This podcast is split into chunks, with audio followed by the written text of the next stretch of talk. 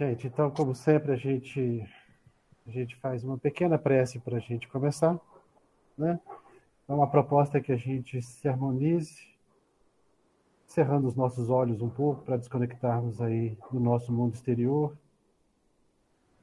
buscando elevar os nossos pensamentos ao Cristo, aos nossos mentores espirituais, aos nossos amigos que sempre nos intuem, que sempre nos amparam, estão sempre conosco nessa caminhada na busca do Cristo. E rogar a presença do Cristo no coração de cada um de nós. Em neste momento em que o país precisa tanto do amor, da consideração de um com o outro, que todos possamos buscar Jesus no nosso coração, buscar as leis de Deus que está na nossa consciência e praticarmos um pouco mais desse amor. Ao mesmo tempo, rogamos a presença dos nossos mentores espirituais, Clara de Assis, todos aqueles amigos a quem conhecemos, e ao amigo espiritual da nossa amiga Grace, que possam todos intuir a nossa amiga, para que ela possa trazer para nós, para nós todo aquele ensino que a gente imagina que ela tem na sua capacidade, de abrir os caminhos do entendimento para cada um de nós. Que Jesus esteja no, presente no coração da nossa amiga e de nós todos que estamos aqui nesse momento, unidos no propósito de servir a Deus, de servir a Jesus e de servir a humanidade. E que assim seja. Seja. Grace, está contigo, amiga. Amém. Obrigada, amém, que assim seja. Vamos lá, que a espiritualidade nos ilumine e nos inspire, né? E aí, gente, hoje a gente, a gente vai no capítulo, é, no capítulo 17, que é o Sede Perfeito, e a gente vai no item Instruções dos Espíritos, que fala sobre o dever. Só que antes de começar é, propriamente no Evangelho, eu queria trazer uma passagem da Bíblia. Eu sempre gosto de pegar alguma passagem da Bíblia, que eu acho que é muito importante, né? E está em Mateus, capítulo 16, versículo 24, que é o seguinte: Então disse Jesus aos seus discípulos: Se alguém quiser vir após mim, renuncie-se a si mesmo, tome sobre si a sua cruz e siga-me. Porque aquele que quiser salvar a sua vida, perdê-la-á. E quem perder a sua vida por amor de mim, achá-la-á. Pois que aproveita o homem, é, pois que aproveita o homem ganhar o mundo inteiro se perder a sua alma, ou que dará o homem recompensa da sua alma? Porque o filho do homem virá na glória de seu Pai, com seus anjos, e então dará a cada um segundo as suas obras. Eu acho essa passagem muito importante, né? Que, que realmente a gente precisa pegar a nossa cruz para seguir Jesus. E aí ele fala, né? Eu acho muito legal que ele fala assim: o que, que adianta é, o homem ganhar o mundo inteiro se perder sua alma? E essa frase, né, assim como aquele que quiser me seguir, né, que Jesus fala, renuncia a si mesmo e segue, né? E o que, que adianta perder a própria vida né? É, é, é, que, que adianta é, ganhar o mundo inteiro e perder a própria alma? Isso tem muito a ver com dever. Essa passagem de Jesus, a gente vai ver que tem muito a ver com, com o dever, né? E aí no final ele fala, ó, cada um será dado segundo as suas obras. Então, quer dizer, é, a gente precisa renunciar a nós mesmos. O que, que é essa renúncia a nós mesmos? Renunciar aos nossos desejos, às nossas vontades, aos nossos interesses para seguir Jesus, né? E aí ele está fazendo uma, uma, vamos dizer assim, uma reflexão de confiança, de fidelidade a Deus. É esse chamamento, né? E depois ele fala assim: ganhar o mundo inteiro e perder a sua alma. Quais escolhas que a gente faz? Porque às vezes a gente ganha o mundo, às vezes aos olhos do mundo, a gente recebe as, as recompensas, né? Mas e aos olhos de Deus? O que, que a gente realmente está fazendo com a nossa alma, com o nosso espírito? E isso tem a ver com o dever, porque ele vai ser a chave principal dessa escolha que a gente vai fazer aqui. ou o mundo, ou a alma, né? E aí ele fala assim, a cada um segundo as suas obras. Que aí com o cumprimento do dever vai nos levar a obras, a qual a gente vai receber as recompensas do céu. E eu não estou aqui dizendo que a gente tem que preocupar só com o espírito. Tanto é que no próprio evangelho tem um capítulo que fala sobre o corpo, que a gente deve cuidar do corpo. É, em nenhum momento do evangelho vai estar aqui recriminando as questões materiais, as questões do mundo nesse sentido, porque a gente precisa delas para sobreviver. A questão é a prioridade que a gente dá em cada um, as questões materiais e as questões da alma, né? E aí agora a gente vai para o evangelho, para fazer uma, uma, uma ligação a isso que eu trouxe, né? E aí no dever, no item o dever, ele fala assim, é, só para contextualizar aqui, gente, é, é, esse texto, né, é do Espírito de Lázaro, de 1863, tá? E aí ele começa assim: o dever é a obrigação moral da criatura para consigo mesma primeiro e em seguida para com os outros então, o dever primeiro é conosco. Por que, que ele é primeiro conosco? Porque ele tem a ver com, a, com, com o nosso desenvolvimento moral. Por isso é primeiro conosco, porque nós estamos aqui na Terra para nos desenvolver moralmente. Nós estamos aqui para aprender a amar, né? Então, por isso que ele fala assim, o dever, ele vai nos levar a, essa, a esse aprimoramento, a esse autodesenvolvimento. Então, ele fala assim, primeiro é uma obrigação moral consigo mesma, com o dever que a gente veio, com, com, a, com a missão que a gente veio cumprir de nos desenvolvermos. E depois para com os outros, porque nos desenvolvemos, ser, no, em nos desenvolvendo, seremos pessoas melhores para os outros, né? E ele fala, o dever é lei da vida. Por que, que ele é lei da vida? Porque ele tem a ver com o cumprimento da lei divina né, com, a lei de, com a lei de Deus. Eu achei muito interessante que na própria é, na, na oração da Mauri, ele falou assim da, da lei de Deus que está na nossa consciência, né? E é o que está aqui no livro dos Espíritos. Onde está escrita a lei de Deus? Todo mundo sabe essa pergunta de cor, a resposta de cor e salteado. Na nossa consciência, todo mundo sabe. Então ele está dizendo assim, por que, que ele é lei da vida? Porque ele tem a ver com o cumprimento dessas leis divinas, né? E como que a gente cumpre essas leis divinas? Quando a gente ouve a nossa consciência. Porque ela nos acusa quando a gente está tá afastando delas. A consciência é um termômetro, é um termômetro. Toda vez que você está afastando da lei divina, esse termômetro sobe. Ele, ele, ele dá o sinal que você está indo para o caminho errado. A questão é que muitas vezes a gente não quer ouvir. Porque muitos de nós, às vezes, é, é, a gente comete deslizes, não mais por ignorância, né? É, é, é, muitas vezes é porque é por, porque a gente ainda está apegado às nossas paixões, aos nossos interesses, né? E aí ele continua, achei muito interessante, ele fala assim, ó, o dever, né, se encontra nas mais ínfimas particularidades, como nos mais nos atos mais elevados, ou seja, muito interessante, porque ele fala assim, o dever, ele está nas mais ínfimas particularidades, nas coisas mais insignificantes ao nosso olhar, então, por exemplo, servir um copo de água para alguém. Parece uma coisa insignificante. Mas e o sentimento que a gente vai servir essa água? Né? Então, o que, que ele está dizendo? As coisas mais insignificantes aos nossos olhos está ali o nosso dever. É o dever com a natureza, é, por exemplo, você não jogar um lixo no chão, que é uma coisa tão pequena, né? Mas faz uma diferença enorme para o mundo, né? É o dever de você tratar bem uma pessoa, de ser pelo menos educado com alguém, são coisas muito pequenas, né? Parecem muito pequenas, mas ali está o dever intrínseco, né? E aí ele fala assim: como nos atos mais elevados, como em atitudes mais elevadas, em que a gente, por exemplo, vai no nosso trabalho, sei lá, mexer com, com altos valores monetários, e aí o dever está intrínseco ali, como que você vai trabalhar, como que você vai fazer, né?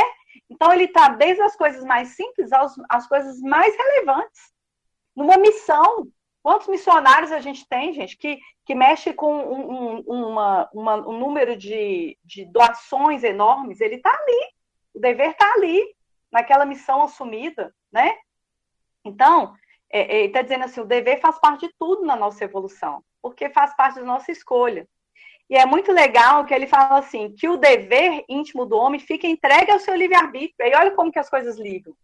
ele está nas coisas mais insignificantes. Por quê? Porque ele tem a ver, tanto nas pequenas coisas como nas grandes coisas, tem a ver com as nossas escolhas, com o nosso livre-arbítrio, né? É o livre-arbítrio que Deus nos dá para decidir o caminho que a gente quer seguir na nossa evolução. E aí o dever vai fazer essa diferença, né? E aí tem uma das frases que eu acho assim, uma das mais bonitas do evangelho para mim, porque nos traz a muitas reflexões, que ele fala assim: na ordem dos sentimentos, o dever é muito difícil de cumprir-se, por achar em antagonismo com as seduções do interesse e do coração. Olha que bacana. Na ordem dos sentimentos, é muito difícil cumprir o dever. Por que, que é difícil cumprir o dever na ordem dos sentimentos? Porque é o seguinte, gente. Às vezes a razão, né, ela já me mostra a escolha que eu devo fazer. A ética, né, o dever ali já me mostra.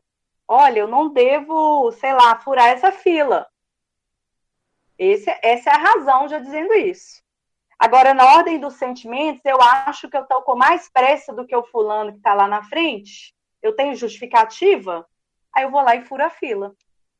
Por quê? Porque eu ainda acho que a minha pressa é maior do que a do outro. Né? Então, o que ele fala assim, ele está em antagonismo com as seduções do interesse do coração. É, ele está em antagonismo com as nossas emoções, está em antagonismo com a, as seduções do mundo, aquilo que eu quero para mim. Né? Então, na verdade, é, é, por isso que é difícil cumprir o dever na ordem dos sentimentos, porque a razão pode nos dar aquela, aquele caminho, né? Acender aquela luzinha, olha, não fure essa fila. Mas o sentimento, né, de me achar mais importante que o outro, de achar que a minha pressa é maior do que a do outro, é mais importante do que a do outro, aí impera o egoísmo, me faz furar a fila. E depois a consciência vem e massacra, né? É a mesma coisa de você passar num supermercado. Isso já me aconteceu. De passar no supermercado, você vê que a pessoa, a pessoa passou um item a menos. Você comprou o mesmo item, três itens, ela passou dois. E aí você olha na notinha, tá lá, dois, você trem é de um real. E você ainda pensa se volta, gente, é trem de um real, né? Quem que vai pagar isso? Não, vai ser o supermercado, vai ser a menina, vai ser não sei o quê. E você ainda fica naquele, né, naquele aquele sentimento ali. Qual que é o dever? O dever, você não tem nem que pensar. Você vai voltar e pagar. Esse é o dever. Mas aí, qual que é o sentimento? O sentimento é, olha, eu tô com muita pressa, o cara do dono do supermercado tem muito dinheiro, é só um real, é micharia, e aí vem um monte de sofismas para você não voltar. Então, enquanto a gente estiver pensando para fazer o que é certo, para agir com ética, a gente ainda vai estar tá reencarnando inúmeras vezes. Porque aí a virtude não está pronta. Se a gente está pensando para fazer, a virtude não está pronta. E muitas vezes a gente pensa para fazer, né? Aí ele coloca assim, ó, suas vitórias não têm testemunhas e suas derrotas não estão sujeitas à repressão. Quer ver um exemplo legal disso? Então, suas vitórias não têm testemunho. Ou seja, quando a gente está falando de dever, a gente está falando de ética. O Leandro Carnal, que é um, um, um, filósofo, né? Ele fala muito sobre a ética. E aí ele fala assim: o que, que é a ética? É você fazer o que precisa ser feito, é você fazer o certo mesmo quando ninguém está olhando. Ou seja, sem testemunhas. É você escolher o caminho certo sem testemunhas. Ninguém vai estar tá vendo, vai ter nada, não vai ter aplauso, não vai ter nada. Então ele fala assim: a ética é você fazer o que é certo mesmo quando ninguém está olhando. Isso é o dever também. E aí ele fala assim: suas derrotas não estão sujeitas à repressão. Ou seja, o dever é, é algo moral, né? Nesse sentido aqui do, do evangelho, a gente está falando de algo moral. Então, muitas vezes, não vai estar, é, você não vai ser reprimido por isso. Que é um exemplo prático disso. Eu falo assim, quem nunca, quem nunca, né? É, é, aquele, aquele negócio de carro, gente, esqueci o nome, faixa azul, como é que é o nome daquilo? É... Ah, fala aí, Mauri, esqueci o nome daquele negócio. É, do estacionamento é faixa azul. E, isso, aquele né? estacionamento que você coloca, o, esqueci o nome. Rotativo. Rotativo, isso aí, o rotativo. Olha o rotativo, gente, como que isso aqui encaixa muito no rotativo. Você fala assim, gente, eu vou pôr um rotativo aqui, mas eu vou colocar daqui a uns 10 minutos, vou ganhar uns 10 minutinhos, porque eu vou ficar meia hora. Então, não vou gastar, né? Sei lá, vou gastar uma hora de rotativo, vou gastar só umas meia hora aqui, mas eu vou ganhar uns 10 minutinhos. Que diferença isso faz para a prefeitura? São 10 minutinhos só. E aí você coloca o rotativo 10 minutinhos depois. No final de 30, você pagou 30, mas você usou 40. Mas que bom. Aí vem o sofismo. Mas eu, pelo menos, paguei, né? Eu não estacionei aqui sem pagar o rotativo, mas ganhei 10 minutinhos não são nada, né? Aí, se você for contar para alguém, vai falar: ah, não, 10 minutinhos não é nada, que isso. Então, ele fala assim: as suas derrotas não estão sujeitas à repressão, muitas vezes você vai ter apoio, inclusive. É, minha prefeitura ganha muito dinheiro. 10 minutinhos é nada para eles. A gente vive dando dinheiro para a prefeitura e o que, é a ética? É fazer o que é certo, mesmo quando ninguém está olhando. É você colocar lá exatamente a hora que você parou o carro. Isso não é difícil? É difícil, gente. É difícil. Às vezes você fica até revoltado de pagar estacionamento na rua. Então você tem uma justificativa para esses 10 minutinhos, né? E tem muitas vezes apoio. E aí ele fala assim: o aguilhão da consciência, guardião da probidade interior, o adverte e sustenta mas muitas vezes mostra-se imponente diante dos sofismas e da paixão. Então, o que, que ele está dizendo? O aguilhão da consciência, é o que eu falei, a consciência não é um termômetro. Na hora que você coloca os 10 minutinhos lá, você já está mais desperto, isso vai te doer. Isso vai te doer. E aí, o que, que acontece? Ele, a sua consciência vai te advertir. Né? Por exemplo, vou falar uma coisa que eu já fiz, gente. Eu já eu já falsifiquei carteirinha de estudante. Ah, eu estou estudando. Muita gente fez isso eu achava que estava certo. Ah, paga 50%. Aí entrei no espiritismo. Quase morri. Eu só não, não bati nas costas, né? Porque não tinha jeito. Mas assim, eu quase morri depois que eu fui entendendo sobre isso. Mas antes eu tinha um monte de justificativa aqui. E eu era uma galera que fazia isso. E, e assim, achava certo. Ah, não, porque o ingresso está muito caro, que é isso, que é aquilo. E aí você vai achando. E ele fala, falou aqui, ó. É, ele mostra-se imponente diante dos sofismas e da paixão. Ainda que você tenha sofisma, justificativa, apoio, tal, tal, tal, você não fica em paz com a sua consciência. Porque ela é o termômetro, ela já está desperta. Todo mundo pode te aprovar, mas e a ressaca moral? Como que fica a ressaca moral? Né? Então, por menor que seja, a gente vai se incomodar. E aí, ele fala o seguinte: no segundo parágrafo, eu vou continuando aqui, né? E aí ele continua falando assim. É... O dever começa exatamente no ponto em que ameaçais a felicidade ou a tranquilidade do vosso próximo. Acaba no limite que não desejais que ninguém ultrapasse o vosso. Ou seja, onde começa o dever? O dever começa quando você ameaça a felicidade ou a tranquilidade, ameaça o espaço do outro. E onde que ele termina? Onde você não deseja que o outro ultrapasse com você. Né? É exatamente aquela passagem da Bíblia. Amar a Deus sobre todas as coisas e ao próximo como a si mesmo. É a lei áurea aí, ó. É isso aí que ele está falando. Aí vamos dar um exemplo aqui. Eu estou dando uns exemplos mais simples assim, né, gente? Por exemplo, você vai lá na geladeira e tem um, né, tinha uma travessa enorme de doce. Sobrou um pedacinho assim, ó. Mas você sabe que nem todo mundo comeu o doce, né?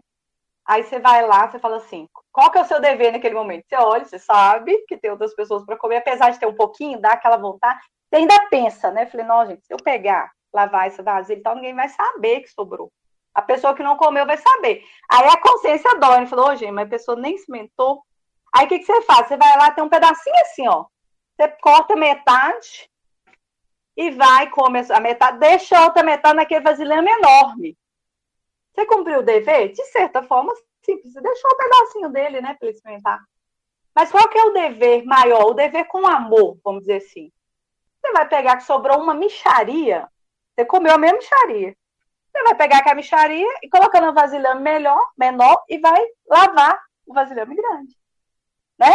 Então, o dever, ele pode ser ainda maior, que é o quê? Você não vai deixar aquele trabalho para o outro. E muitas vezes você vai. Aí, quando a gente vai escutar a nossa consciência, muitas vezes a gente às vezes deixou um pedacinho porque a gente não queria levar, lavar vasilha, né?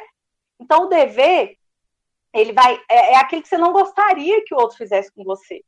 A gente gostaria desse cuidado, a pessoa já deixar lá o, no lugar certo, aquele vasilhame pequenininho para eu comer. Não aquela vasilha enorme para eu chegar a comer e ter que lavar. Então, assim, é a gente se colocar de verdade no lugar do outro. É a gente fazer ao outro o que gostaria que nos fosse feito, com esse mesmo cuidado, esse mesmo carinho, né? Então, o dever vai além disso, né? E aí, no, no outro parágrafo, ele fala assim: Deus criou todos os homens iguais para a dor. E aí, lá embaixo, ele fala assim: a igualdade diante da dor é uma sublime providência de Deus que quer que todos os seus filhos, instruídos pela experiência comum, não pratiquem o mal, alegando ignorância de seus efeitos. Então, o que, está dizendo aqui? A dor, ela é inerente ao espírito e é igual para todo mundo. E aí ele fala assim, é, é, essa igualdade da dor, né, a experiência da dor, ela é importante para que a gente adquira a compaixão e consiga perceber a necessidade do dever. Aí vamos dar um exemplo prático disso aqui, resumindo o que, que ele quis dizer. Vamos pegar o Covid. Você está com uma pessoa internada. Olha a dor que é você ver uma pessoa, né, um ente querido seu internado, de sofrimento e tal. Isso aí, gente, não importa, é a mesma dor para você, aquele que é pobre, que está lá no, no sul, seja lá onde for, para aquele que está rico, que está no melhor hospital. A dor de ter um ente querido doente, entubado, seja lá como for, é a mesma para ambos. Então, a experiência é a mesma, é isso que ele está falando. Essa experiência é necessária para que a gente entenda o dever que a gente deve cumprir numa situação dessa. Qual que é o dever? A compaixão que a gente deve ter. Né? Independente de, de valores materiais, está muito além disso. A dor é a mesma. Em qualquer família, perder um ente querido é a mesma dor no rico e no pobre, não importa. Então, o que, é que ele está dizendo? É, é, a, a, dor é, é por isso que ele fala, a dor é igual para todos. Né? Essa, essa igualdade né, da dor no, instrui a todos pela experiência comum. Né? E aí, ele fala assim: para que não pratique o mal. Para o quê? Para que a gente não deseje, para que a gente não pratique, para que a gente não pratique o mal, né? Mas para que a gente desenvolva empatia e compaixão pelo outro. Porque a dor é a mesma, gente, não faz diferença. Né? E aí ele continua.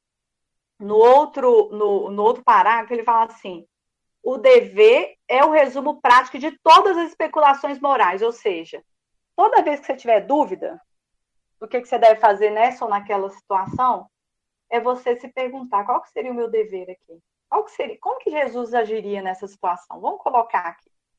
Como é que Jesus faria nessa situação? Você não vai ter dúvida. Você não vai ter dúvida. Porque ele fala assim, é o resumo prático da moral, de, né, da, da, execução da moral, do desenvolvimento moral. O dever é esse resumo prático. E aí ele fala assim, é, como é que fala? Deixa eu ver só aqui. Ah, pronto, é, o dever né, está pronto a desdobrar-se as mais diversas complicações, mantém-se inflexível diante das suas tentações. O que, que ele está dizendo? Que o dever é aplicado em qualquer situação. E ele mantém inflexível em qualquer situação. Né? Ou seja, você sabe o que, que é certo fazer, né? E é em qualquer situação. Né? É, é, a ética ela é a mesma ética em qualquer situação que você viver. Não tem, você não tem, o dever é a mesma coisa, a ética, o dever, não tem como você, ah, não, nesse caso eu, eu ajo assim, nesse outro caso eu faço assado, nesse outro eu faço. Não. O que é certo é certo e a gente não tem dúvida sobre isso. A questão é o que eu quero fazer. Na ordem dos sentimentos é muito difícil cumprir o dever. A questão são os meus sentimentos, mas o dever, ele é, é nítido, é claro, né? É isso que ele está dizendo aqui. Ele mantém flexível diante de qualquer circunstância e situação. É você realmente ter as suas convicções de seguir Jesus, de, de realmente agir é, corretamente, né? Se esforçar nesse, nesse agir corretamente, independente. Ele fala assim: independente da tentação que você sofrer, você vai ser, você vai ser firme nas suas convicções morais. É isso que ele está falando. Não tem, não tem mais ou menos, não tem sofisma para justificar isso né? E aí ele fala: o homem que cumpre o seu dever ama, mais, ama a Deus mais do que as criaturas e ama as criaturas mais do que a si mesmo. É a lei áurea, né? Amar a Deus sobre todas as coisas e ao próximo como a si mesmo. A partir do momento que eu cumpro o dever, Eu amo a Deus mais do que as criaturas e as criaturas mais do que a mim mesma.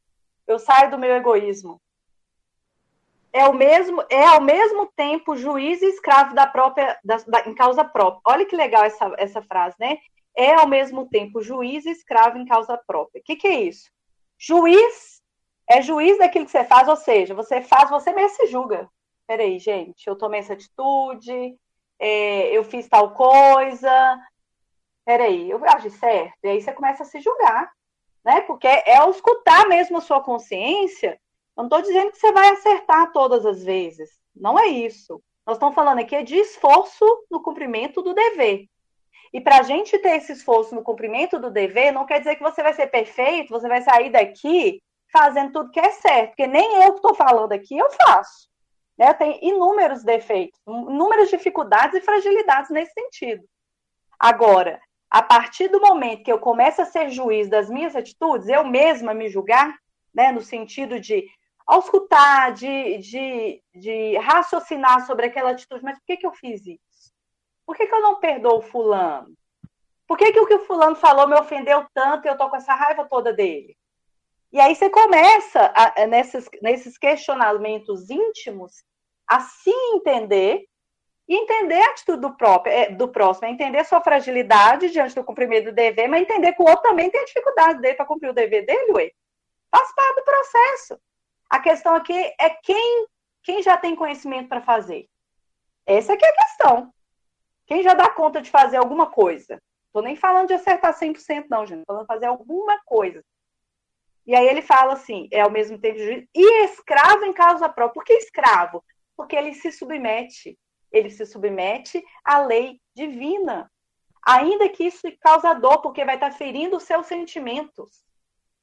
Vamos falar do amor. O amor dói, gente. É muito difícil amar. Dói. É maravilhoso? É. É maravilhoso. Mas dói. Por que, que dói? Porque amar é uma renúncia o padre Fábio, ele fala uma frase que eu acho perfeita. Ele fala assim: só é possível você falar que ama alguém depois de ter perdoado várias vezes. Porque o amor, ele anda junto com o perdão. Né? Então, assim, é claro, a gente está no exercício do amor, nós estamos caminhando, nós estamos ainda em construção, nós viemos aqui para aprender a amar. Então, o nosso amor ainda não é incondicional. Talvez o amor mais incondicional que a gente sabe é o amor de uma mãe mais se aproxima de Jesus, igual Emmanuel fala, né? Mas o nosso ainda está ali engateando, nós estamos engateando em matéria de amor, né? Mas aí, ao mesmo tempo, a gente é escravo, a gente se submete ao amor, né? Que é uma lei divina. A lei de, a lei de Jesus é uma lei de amor, né? Então a gente se submete ao amor, que é aprendendo a perdoar, por exemplo, aprendendo a relevar mas tem situações que a gente ainda não consegue fazer, a gente não consegue relevar. Tem coisas que nos ofendem. A gente tem que ser muito honesto com aquilo que a gente é, com as nossas fragilidades e imperfeições. Não adianta usar de hipocrisia, porque a hipocrisia não evolui ninguém, ela só atrasa a sua evolução, porque você se engana em relação ao que você é. O Espiritismo fala tanto de reforma íntima, quando a gente está falando de reforma íntima, nós estamos falando de ser honesto com aquilo que você é, a pessoa que você é. Então, eu sou invejoso, eu sou, eu sou chato, eu sou polarizado, eu sou agressivo, eu sou violento, eu sou N coisas. Isso é você ser honesto com quem você é. E aí, a partir do momento que você sabe quem você é, você conhece as suas fragilidades, você começa a trabalhá-las. E, consequentemente, você, é, você aprende, é, é, as você entende, né? Ou pelo menos começa a entender a fragilidade do outro também. Aí o perdão pode ser algo que comece a, a, a vir na sua mente né, como algo possível de se fazer. Porque você sabe que você é frágil, você entende que o outro também é. E ele só te ofendeu porque ele é frágil. E você só se sentiu ofendido porque você é frágil. Porque se você amasse de verdade, você nem se sentiria ofendido. Né?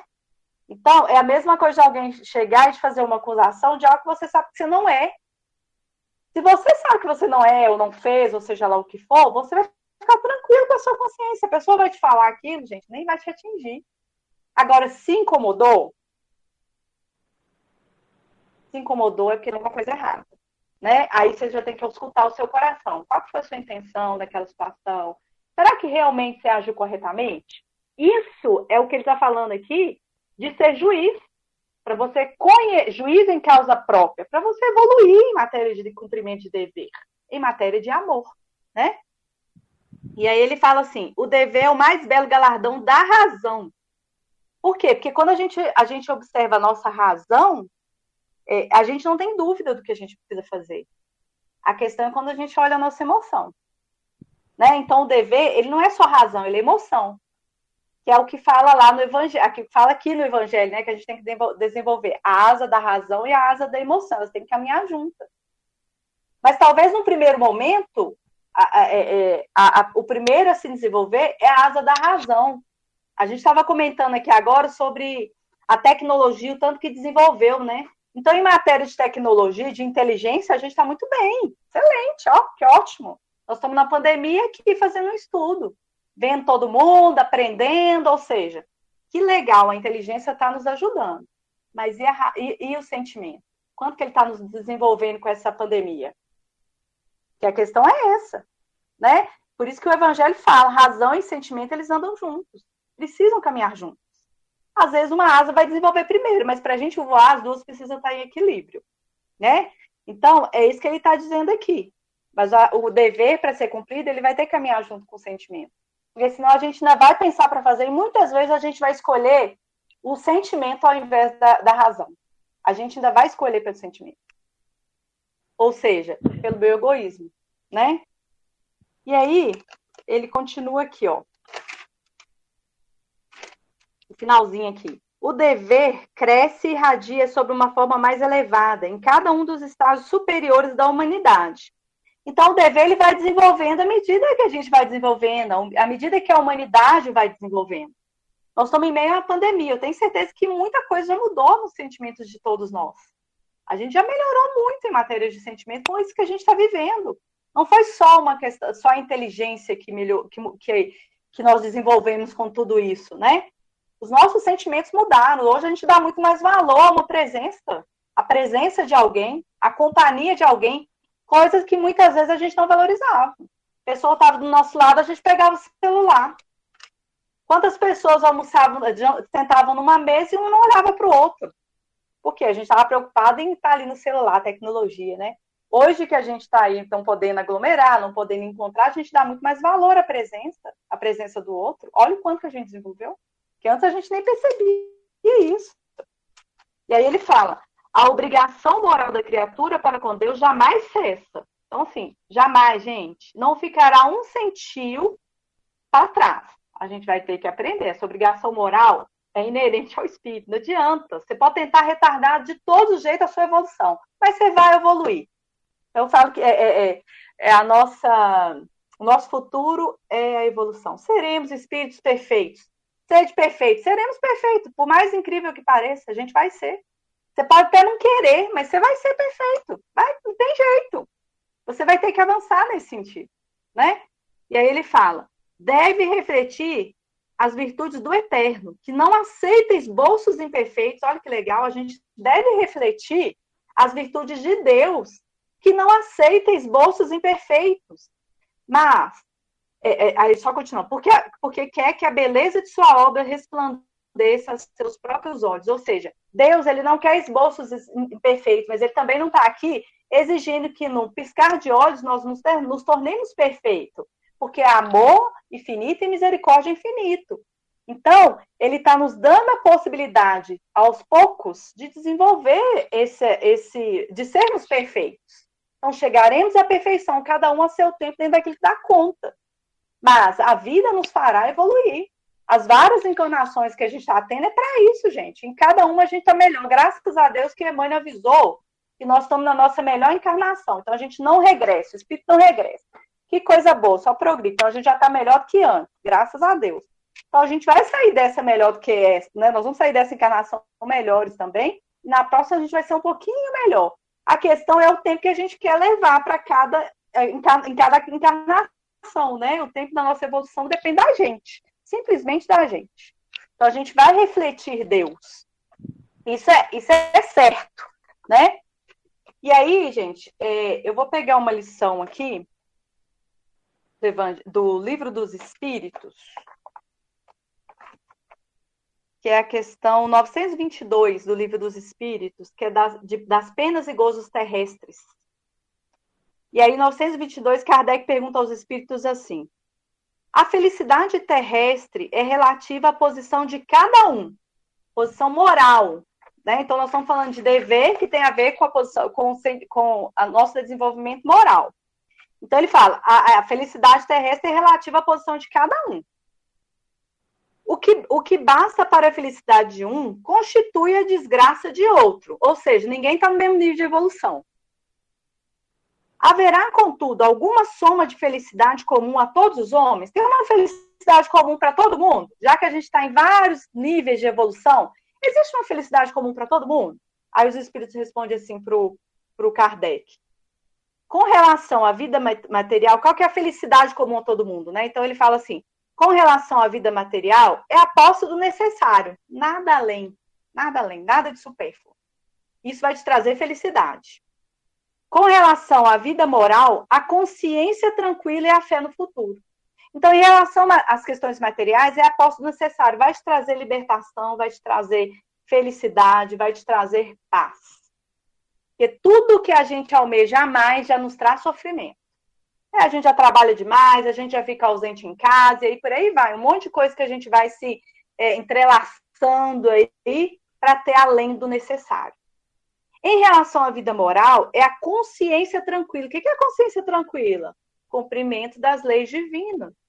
É a gente cumprir com o nosso dever diante da vida. A gente vai ter uma consciência tranquila.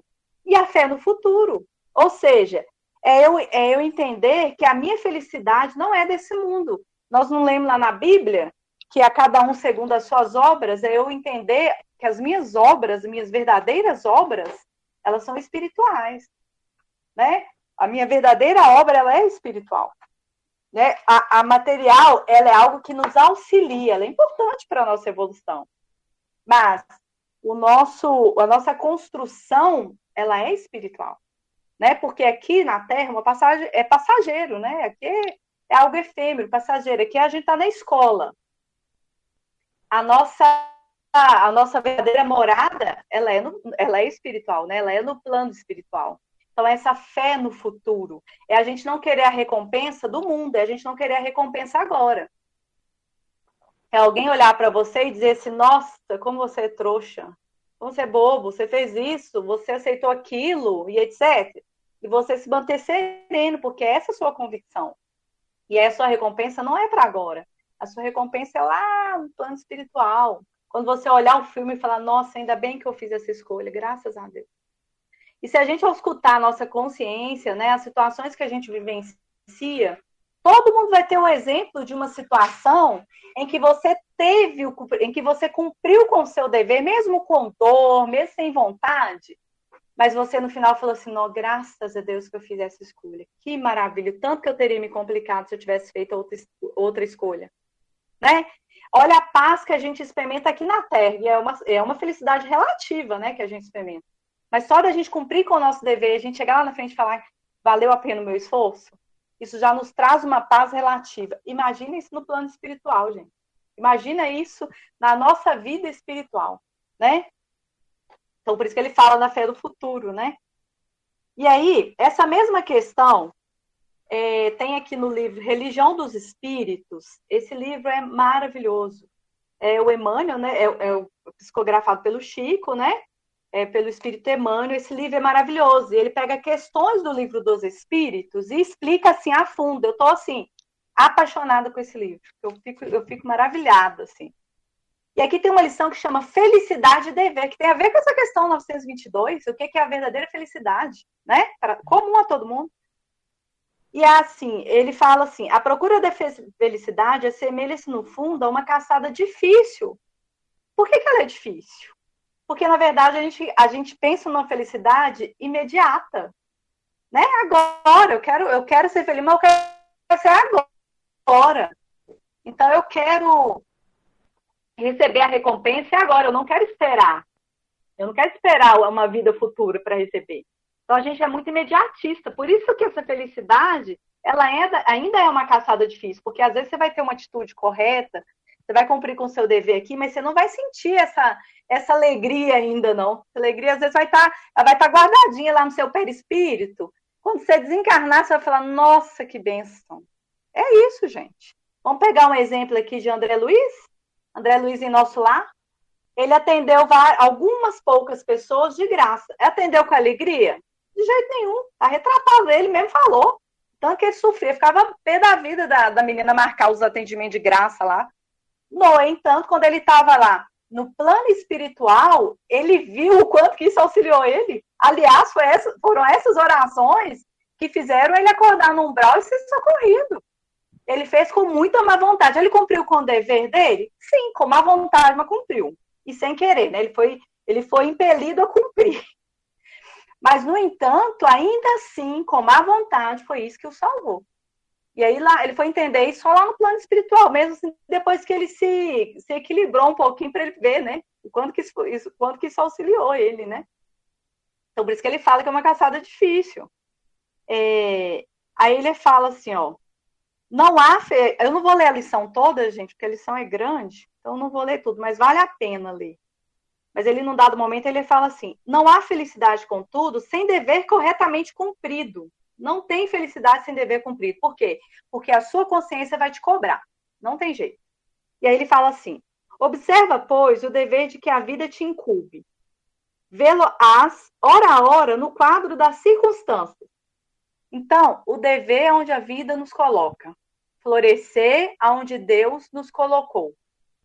E aí ele fala: na fé que te pede serviço, no serviço que te roga compreensão, no ideal que te pede caráter, no caráter que te roga firmeza, no exemplo que te pede disciplina, na disciplina que te roga humildade, no lar que te pede renúncia, na renúncia que te roga perseverança, no caminho que te pede cooperação, na cooperação que te roga discernimento. E aí ele vai dando esses exemplos, né? Que é isso aí que a vida nos pede. Então ele fala assim: é, é, lá, vai ver o dever, né? A todo instante, no quadro das circunstâncias que a vida te impele, que a vida te, né, onde você é colocado, dentro da família certa, dentro da, do trabalho certo, da empresa certa, do lugar certo, né? E ele foi dando vários exemplos em que é, é, é, as situações vão te pedindo cumprimento de dever, né? Por mais difícil que seja. E aí ele fala assim, é... Deixa eu só pegar um outro pedacinho aqui. Cumpre assim, eu não vou ler tudo, porque tem, tem umas partes que vai complementando, é muito legal, mas aí a gente vai. Eu, eu tenho umas outras coisas para trazer, mas eu vou aqui no, no finalzinho. Ele fala assim: olha, Cumpre assim seu dever. E tomando da terra somente o necessário à própria manutenção, aí voltamos lá naquela lição, da, da, das questões materiais à posse do necessário. Então ele fala assim: tomando da terra, ou seja, das questões materiais, somente o necessário à própria manutenção, de modo a que não te apropries da felicidade dos outros, porque quando a gente está querendo extrapolar a posse do necessário, a gente pode incorrer nesse erro de ainda passar por cima dos outros, né? Então ele fala assim, de modo que a que não te apropies da felicidade dos outros aí em todos os sentidos, não só das questões materiais, mas até das questões é, é, é do, do espírito, né? As questões do sentimento mesmo. Estarás atingindo a verdadeira felicidade, ou seja, falou no Evangelho, onde começa o dever e onde termina o dever ele começa onde você não atrapalha a felicidade e a tranquilidade do outro. Ele termina onde você não quer que o outro faça o mesmo você, né?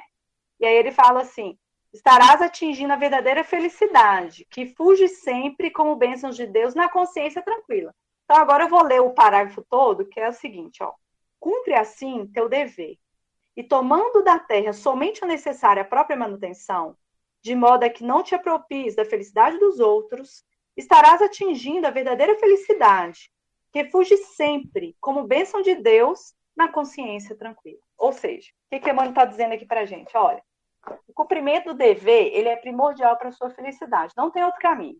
Não adianta você arrumar sofisma, desculpa, não adianta você ter companhia, você ter aprovação do mundo. Você só vai encontrar essa felicidade cumprindo o dever. E essa felicidade diz respeito ao quê? A consciência tranquila. É você colocar a cabeça no, no travesseiro e dizer assim: graças a Deus, eu me esforcei e fiz o melhor que eu podia. Nós não estamos falando aqui de perfeição, nós estamos falando de esforço. Nós estamos falando de fazer o melhor que a gente dá conta. Porque a partir do momento que a gente faz o melhor que a gente dá conta, que a gente se esforça nesse sentido, a nossa consciência já tranquiliza. Porque foi isso que Jesus veio nos trazer. Né? Foi isso que Jesus veio nos exemplificar, para a gente fazer o melhor que a gente dá conta. E aí, continuando, sabe, gente, não sei se você quer me, me, me, me interromper, Mauri, com alguma coisa, né? Pode ficar à vontade.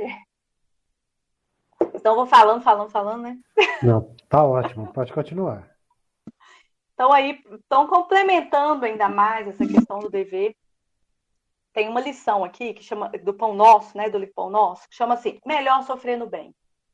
E eu, e eu acho que ela tem muito a ver com a questão do dever, sabe?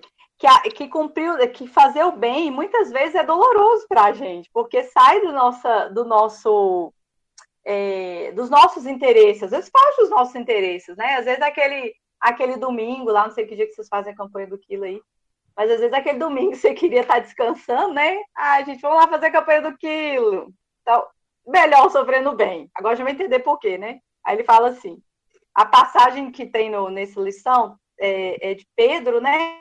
Capítulo 3, versículo 17, que é assim: Porque melhor é que padeceis fazendo bem, se a vontade de Deus assim o quer, do que fazendo mal.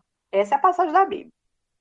E aí ele fala assim: para amealhar recursos financeiros que será compelido a abandonar precipitadamente, o homem muitas vezes adquire deploráveis enfermidades que lhe corroem os centros de força, trazendo a morte indesejável. Olha para ver para amealhar recursos financeiros que a gente vai ter que abandonar, queremos ou não, porque a gente não vai levar isso com a gente, nem o nosso corpo nos pertence. Imagina as questões materiais. E aí ele fala assim: muitas vezes a gente adquire enfermidades. Como, gente? Trabalhando até tarde, trabalhando além da conta, né? Não estou dizendo que o trabalho é ruim, não, porque ele é necessário, né? Meu pai trabalha até hoje, eu trabalho também. A questão são os excessos e aquilo que, aquilo que é a nossa, a nossa busca diante do trabalho. Então, ele está dizendo aqui dos excessos. Então, às vezes, a gente vai encontrar uma enfermidade por, por esses excessos puramente por questões materiais. Né? Então, ele fala assim, que ele corrói o centro de força, até energeticamente falando, né? Você quer só material, material, você quer os recursos financeiros, amealhar recursos financeiros, e aí você vai, né? A sua, a sua vida ela gira em função disso. Ah, eu preciso ter dinheiro, eu preciso ter uma condição financeira melhor, eu preciso ter a casa melhor, o carro melhor, não sei o que lá. E aí a sua vida fica sendo pautada só em questões materiais. E a vida é muito além disso, muito além, mais profundo. Não adianta nada você ter, você ter os recursos materiais se você não tiver equilíbrio. Se você não tiver equilíbrio espiritual, porque aí você vai fazer a maior bobagem. É até melhor que se não tem recurso financeiro, porque aí os seus débitos vão ficar até maior se bobear, né? Então, é mais ou menos isso que está falando. Aí ele, é, tanto que ele fala, trazendo a morte indesejável, aquela morte ali que você, você, você mesmo busca, né? Exagerando nos excessos de todas as, for de todas as formas, né? Para amealhar esses recursos. Claro que eles são importantes, mas tudo, nosso problema, gente, vive no excesso. Então, tudo, Paulo já dizia, tudo me é lícito, mas nem tudo me convém. Ou seja, tudo é lícito. Tudo é lícito. De uma pessoa me perguntou, no, falou assim comigo no centro. Virei espírito aqui, tá, mas não consigo parar de beber minha cervejinha. O que, que eu faço? Meu Deus do céu, não consigo, já tentei. Quase morro. Quando eu não bebo, eu fico pensando na cerveja, não consigo nem fazer uma prece, eu só penso na cervejinha que eu gosto de tomar no fim de semana. Aí me perguntou. Aí eu fui plagiei Chico, né? Porque eu não sabia muito bem o que falar. Falei, vou plagiar Chico nessa lição. Falei aqui, há coisas muito mais graves, muito mais graves, que a gente não que a gente deveria deixar de fazer e não faz. Né? A questão é, ao tomar sua cervejinha, qual é o seu nível de equilíbrio quando você toma sua cervejinha? Porque isso você tem que se perguntar. Você vira outra pessoa? Você causa algum dano? Porque aí você tem que se perguntar. Qual é o seu nível de equilíbrio ao tomar sua cervejinha? Que é isso? Que há coisas muito mais graves que você precisa trabalhar. Essa você não consegue isso é só um, isso, é, isso é uma coisa muito pequena diante de tantas outras que a gente precisa trabalhar. A questão que você tem que se perguntar é até que ponto isso te, isso te desequilibra. Porque a questão está no desequilíbrio. Está no desequilíbrio, né? Então, vai de cada um. Não tá, não tá eu aqui nem ninguém para julgar ninguém. É de cada um. E aí ele fala, é, encolarizando-se por insignificantes lições do caminho, envenena órgãos vitais, cri, criando fatais desequilíbrios da vida física.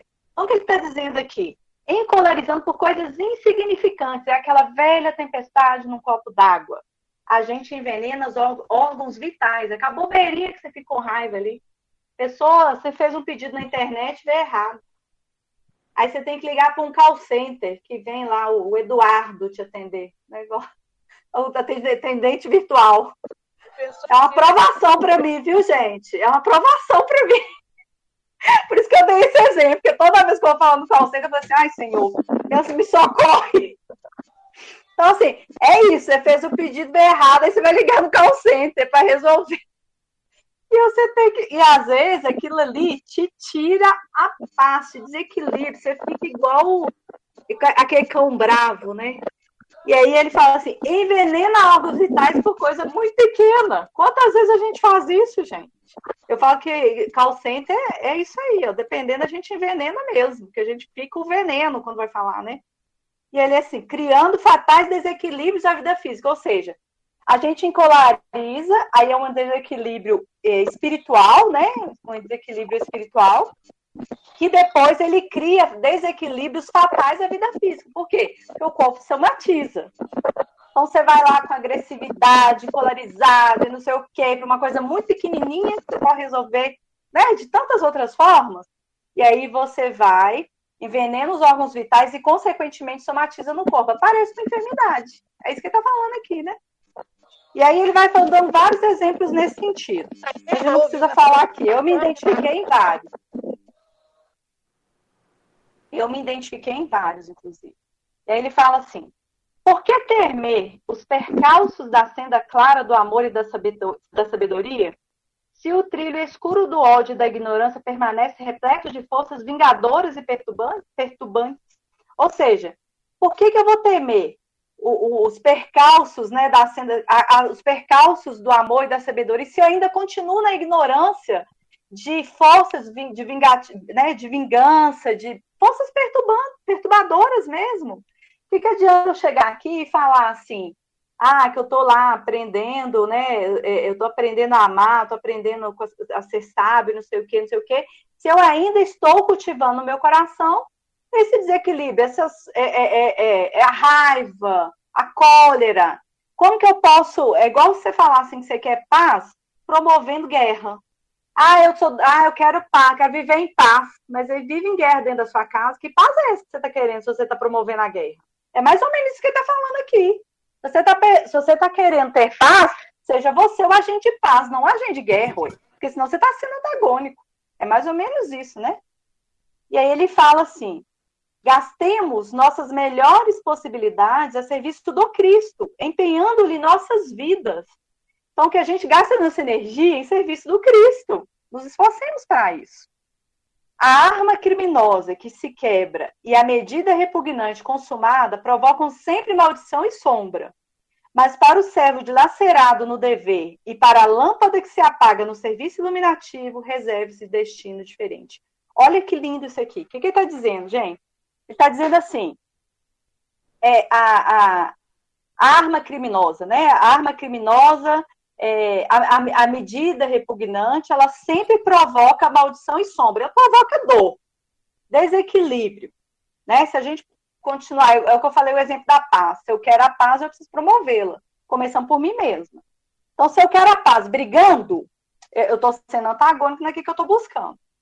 Então, sempre vai me causar aflição, dor, desequilíbrio. Aí ele fala assim: mas para o servo dilacerado no dever, por que dilacerado, gente? Porque eu cumpri o dever dói, dói mesmo, é igual o amor. Amar dói, por quê? Porque ele nos, eles nos convida à renúncia. E muitas vezes a gente, a gente tem dificuldade de renunciar, né? Muitas vezes, não, acho que quase sempre, né? Assim, porque a gente ainda tem muito egoísmo dentro da gente. Nós estamos aprendendo a amar. Então ele fala assim, o servo dilacerado no dever, porque é dilacerado mesmo, a, a ferida fica aberta ali quando você cumpre o dever, muitas vezes. E para a lâmpada que se apaga no serviço iluminativo, ou seja, aquela luzinha que você já consegue dar, buscando fazer o bem, né? É a, a lâmpada que se apaga no, no serviço iluminativo, aquele, aquela pessoa ali que está sofrendo para fazer o bem, mas está tá fazendo. Reserva-se um destino diferente. Por quê? Porque ali há um esforço no cumprimento do dever. Então, por isso que a lição chama melhor sofrer no bem. É muito melhor, porque aqui você vai estar trabalhando realmente para o Cristo, né? O cumprimento do dever é isso, né? E aí, gente, falei demais, né? Mas eu queria só fechar com uma lição, porque essa eu não quero nem ficar comentando. Dá tempo, Mauri? Deve gastar uns, uns dois, três minutinhos. Dá é no livro, gente. Esse livro. Tarde. Ah, então ótimo. Eu vou ler para encerrar o nosso estudo. Chama Almas em Desfile. Esse livro também é do Chico, é psicografado pelo Chico e pelo Valdo Vieira. Eles fizeram em conjunto, né? E é o espírito de Hilário Silva. Ele traz contos muito interessantes.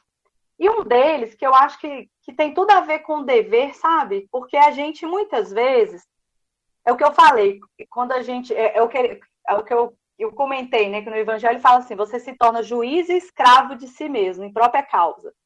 Que é você se avaliar nas atitudes. Porque aí, quando você começa a se avaliar, você começa. Quando a gente fala do julgar, né, gente, o juiz, a gente está falando assim, é de se avaliar. Não é ficar aqui fechado na culpa, não. É se avaliar para aprender e para fazer diferente na próxima oportunidade. Fecharam você no trânsito, xingou, brigou, abriu o vídeo, falou absurdo.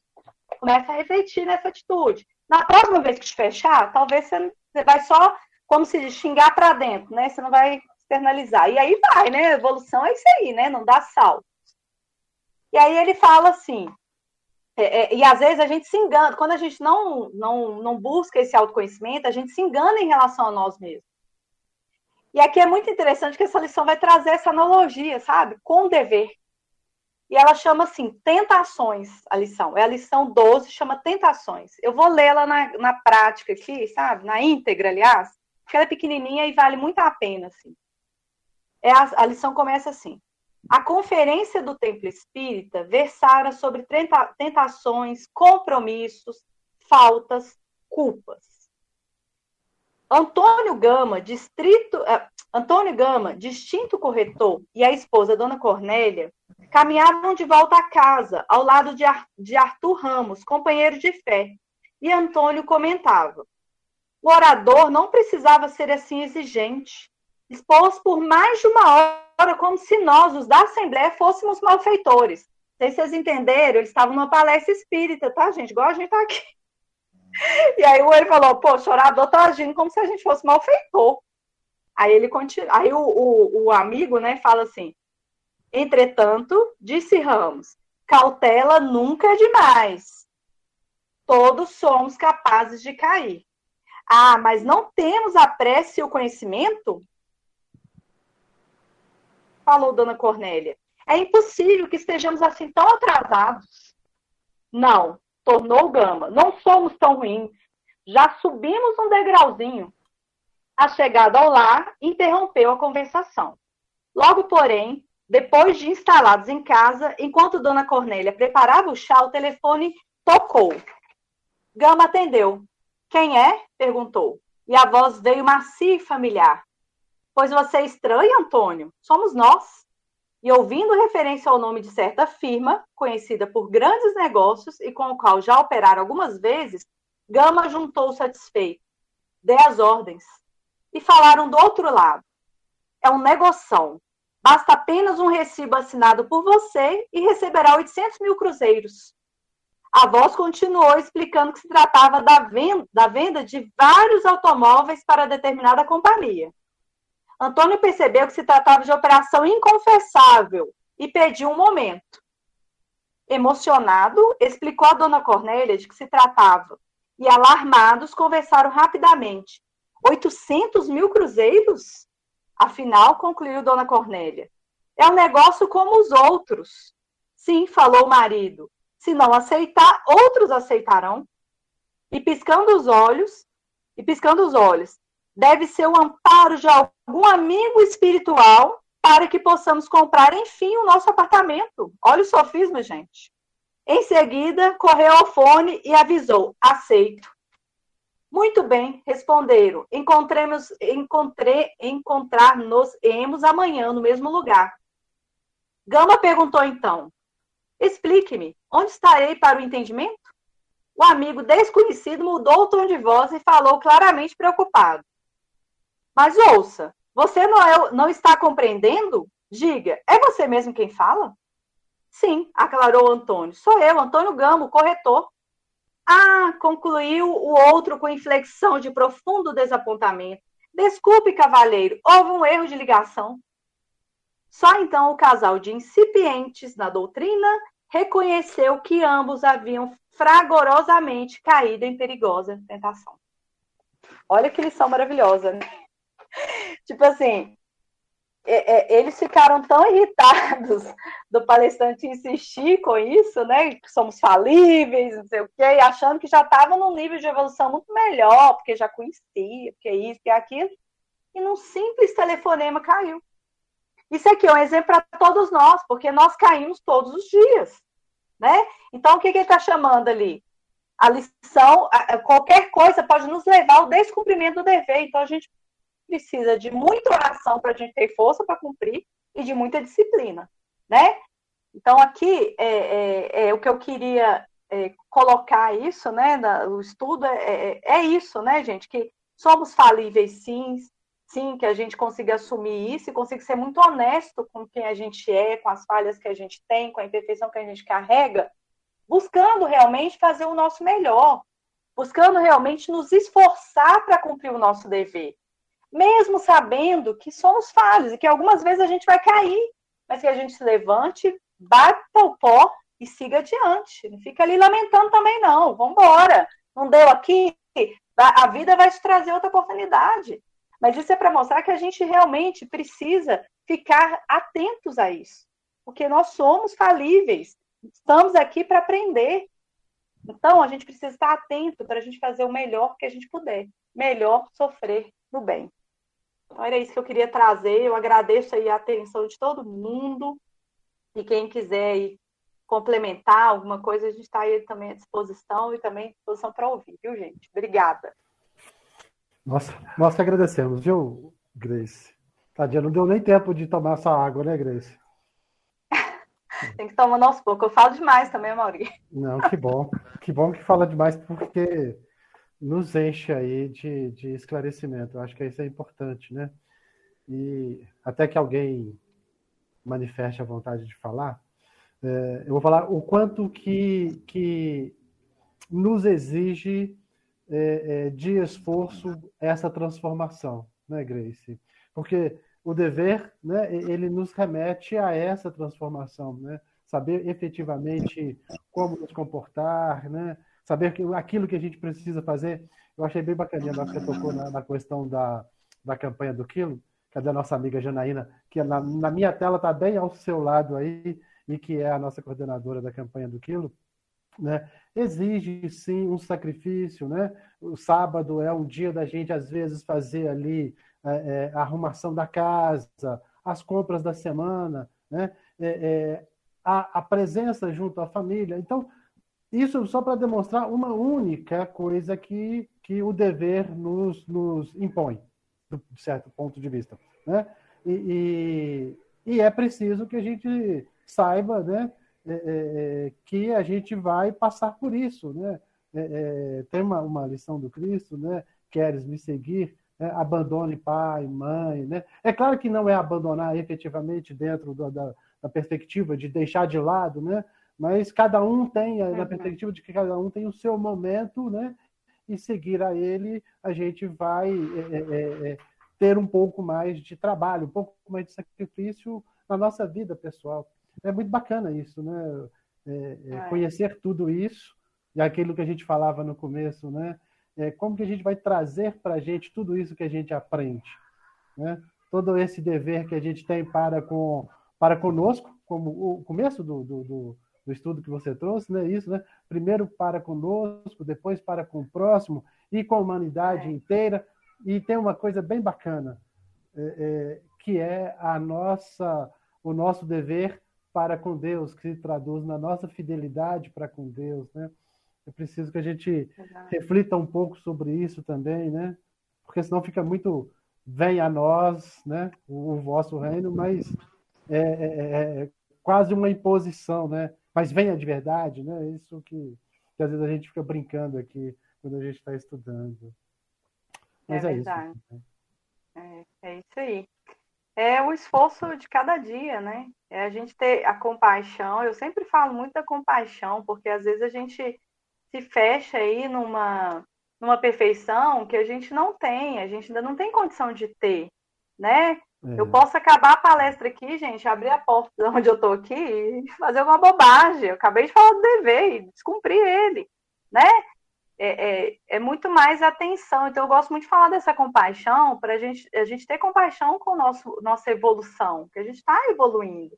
Não é aqui é, a gente é, como é que fala? A gente é, pedir uma moratória, né? Porque a gente está aqui para pedir essa moratória, né? Então a gente vai ali se esforçando, cada dia um pouquinho, cai, levanta, cai, levanta, faz parte do nosso processo evolutivo, né? Igual uma criança que começa a andar, né? Ela, ela uma hora vai dar uns passinhos, daqui a pouco ela cai, levanta, tenta de novo, né?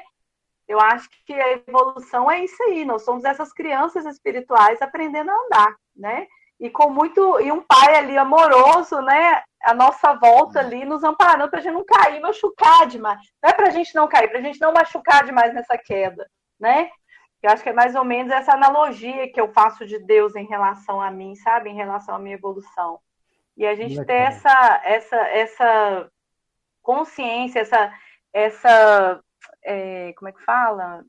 É, essa verdade, né? Essa verdade que a gente é frágil, a gente não é perfeito, a gente vai errar muito ainda, mas o processo é esse. Jesus não pediu perfeição, ele pediu esforço. Ele isso. pediu para a gente iniciar o nosso processo, né? Então é muito importante a gente fazer isso com compaixão. É, e não é à toa que a gente está no planeta escola, né?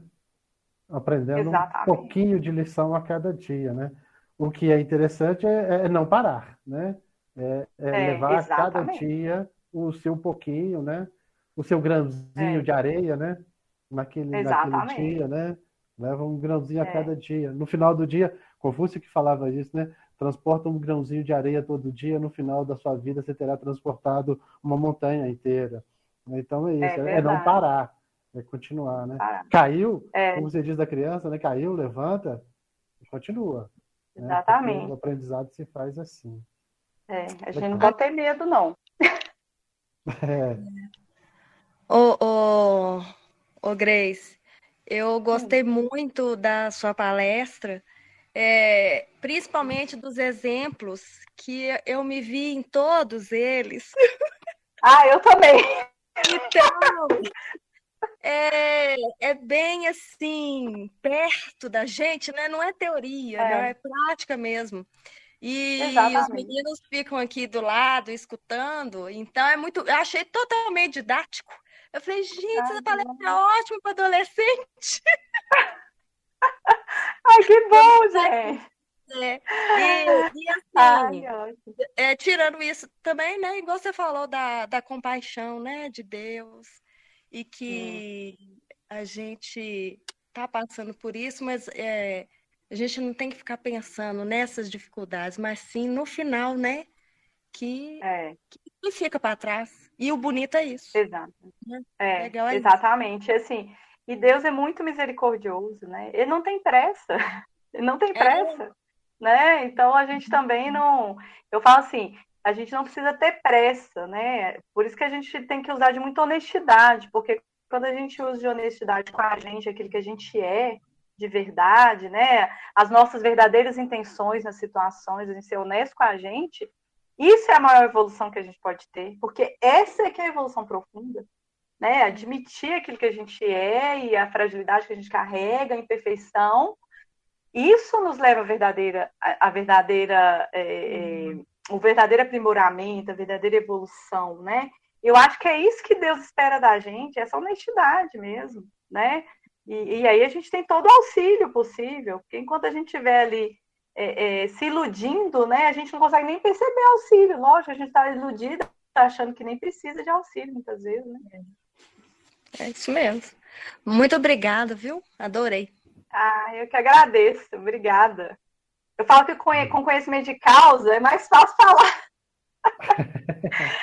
é alguém que está aqui também, gente, aprendendo, né? Está lá no processo de reforma íntima, né? Como diz o Haroldo, reforma íntima é você trocar o pneu do avião, né? Você dá manutenção no avião, vamos dizer assim, com ele no ar, ele né? Andando, né? É. Não é com ele andando, então nós estamos aí dando manutenção, o avião está andando, mas nós estamos dando manutenção com ele no ar, e Deus toma conta. É isso aí. E o bacana é que toma conta direitinho, né? Às vezes a gente ah, meio que meio que a gente esquece disso, né? E acha que a gente está desprotegido. Mas é. Deus está o tempo todo ali do nosso lado, ou melhor, né? Em nós é, é o tempo bacana. todo, né? É, é, é muito legal, muito bacana. É. Tem uma outra fala sua, sabe, o, o, Grace, que eu gostei muito e, e, que é assim, é que a gente devia fazer o tempo todo na nossa vida, né? Diante das dificuldades, diante das, inter, das incertezas, diante dos desafios, né? É pensar como Jesus agiria naquele momento, né? Como ele resolveria o problema? A nossa vida é cheia de problemas, né? nós estamos ali uhum. envoltos a problema, em problemas o tempo todo, né? E às vezes a gente desespera com umas coisinhas tão bobas, né? E aí, se a gente é. parar um pouquinho e pensar como Jesus agiria naquele momento, a gente encontraria, né? Porque isso também é uma prece, né? Pensar, pensar no Cristo e como ele agiria também é uma prece. E aí a resposta chegaria para a gente mais rápido do que a gente ficar arranjando mil coisas para poder resolver e não consegue, às vezes, sair do lugar. Né? Então, pensar como Jesus agiria na nossa vida hum. é, é, é. traria mais conforto né?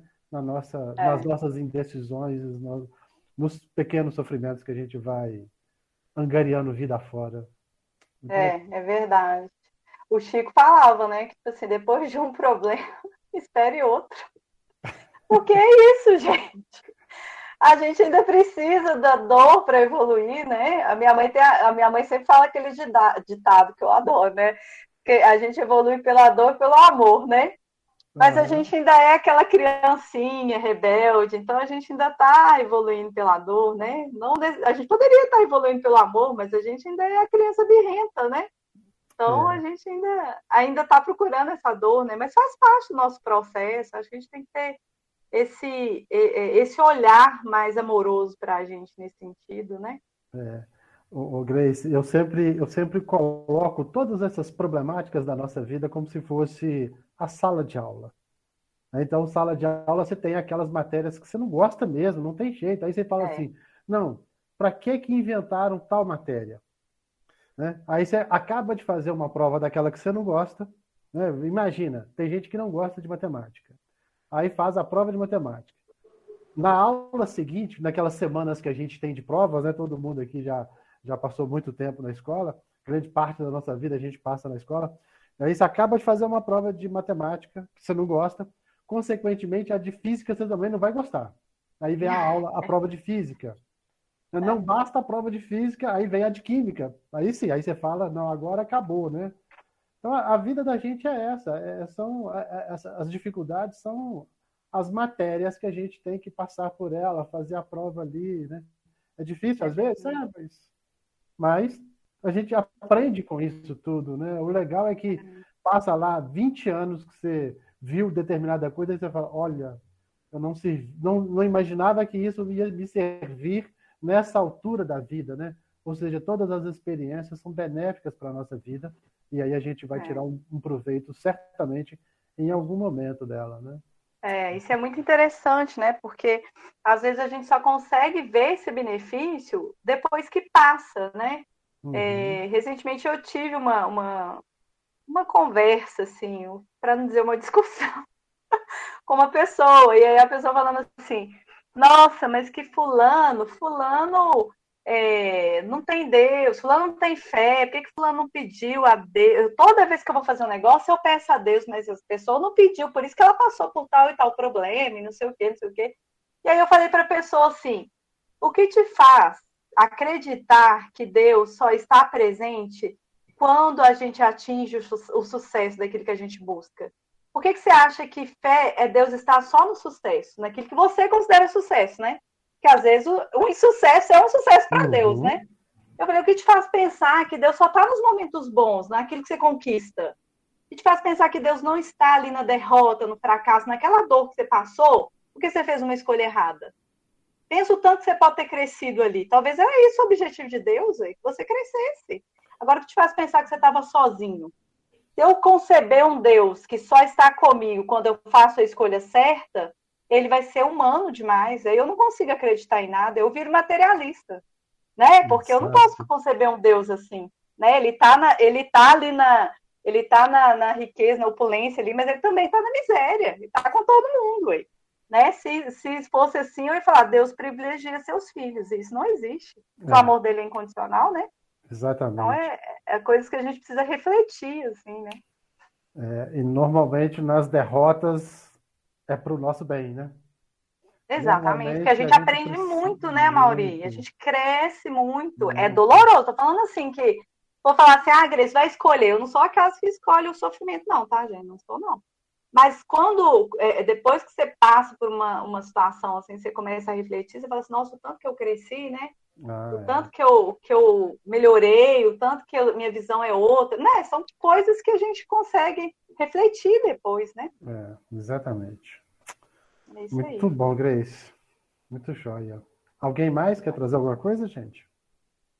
Aproveitem.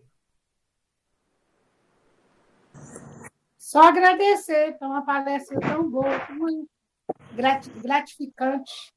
Oi, gente. Só, só temos que colocar em prática, Deus falou aí. A gente não falha ainda.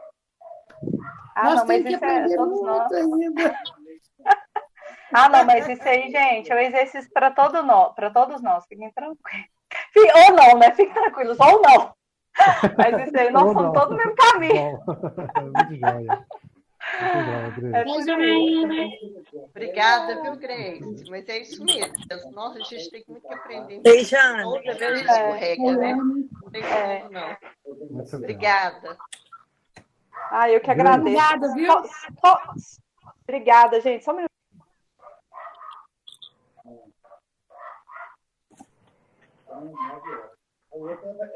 Janaína, faz suas palavras as minhas. Oi, gente.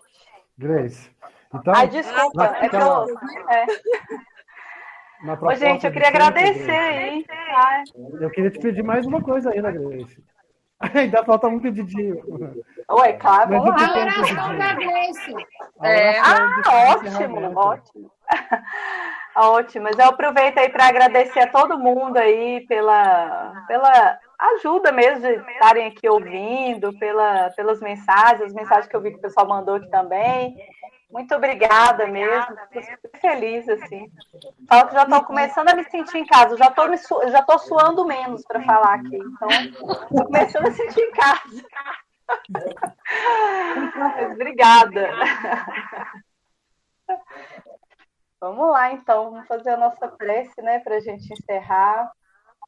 É, gostaria de convidar a todos aí para a gente concentrar mesmo em Jesus, né, da forma que a gente achar que mais aproxima dele, seja através de uma imagem, seja através da natureza, seja, seja através de alguém, né, que a gente sinta Jesus de alguma forma através dessa imagem que vem à nossa mente quando a gente fala dele. E nessa, nessa comunhão com Jesus, a gente agradece por tudo, a gente agradece pela oportunidade de poder estudar o Evangelho, de poder refletir a respeito, de poder servir na obra divina, ainda que, que a gente tenha as nossas dificuldades, né? Deus aproveita todas as nossas faculdades para que a gente possa servir, para que a gente possa evoluir, né, através do trabalho. Então a gente agradece por poder ser útil. A gente agradece a Deus por nos amar incondicionalmente, pela misericórdia divina que sempre nos ensina com amor, com compreensão, com compaixão, e pedimos força para que a gente consiga fazer isso também pelo próximo, porque é esse caminho que a gente está buscando, né? É a gente compreender a nossa fragilidade, as nossas quedas, mas compreender que o outro também precisa da nossa compreensão, da nossa tolerância, assim como Deus faz isso por nós. Então, que cada dia mais a gente consiga ter essa força de ter esse olhar mais amoroso para o outro. Primeiro para nós mesmos, né? Porque a gente precisa aprender a se amar, a se respeitar, a ter autocompaixão, e depois para o outro, que a gente também tem esse olhar amoroso para o outro, porque isso nos levará à verdadeira evolução, a evolução da alma, né? a, a, a compreensão, a, o, o sentir mesmo do amor, né? Então que a gente, que Jesus, que Jesus, que Deus nos auxilie nesse processo de evolução, nesse processo de construção de nós mesmos, a que fomos compelidos aqui na Terra. Ser conosco hoje sempre. Muita paz, muita saúde para todos, uma ótima semana, de muita paz, de muita harmonia. E sigamos em frente, confiantes no amparo divino que não falha nunca. E assim seja, graças a Deus. Assim seja. Sim, gente. Obrigada, gratidão. Assim seja, graças a Deus. Muito obrigada a vocês aí. Obrigada. Obrigada. Boa noite a todos. A todos. Obrigada, muito obrigado. Deus. Tá? Obrigado. Boa noite. Boa noite a todos. Noite. Obrigada, gente. Tchau, noite. tchau. Noite. Tchau, obrigado. Tchau, tchau. Obrigado. Boa noite. Boa noite. Obrigada. Boa Boa noite, Flávio. gente.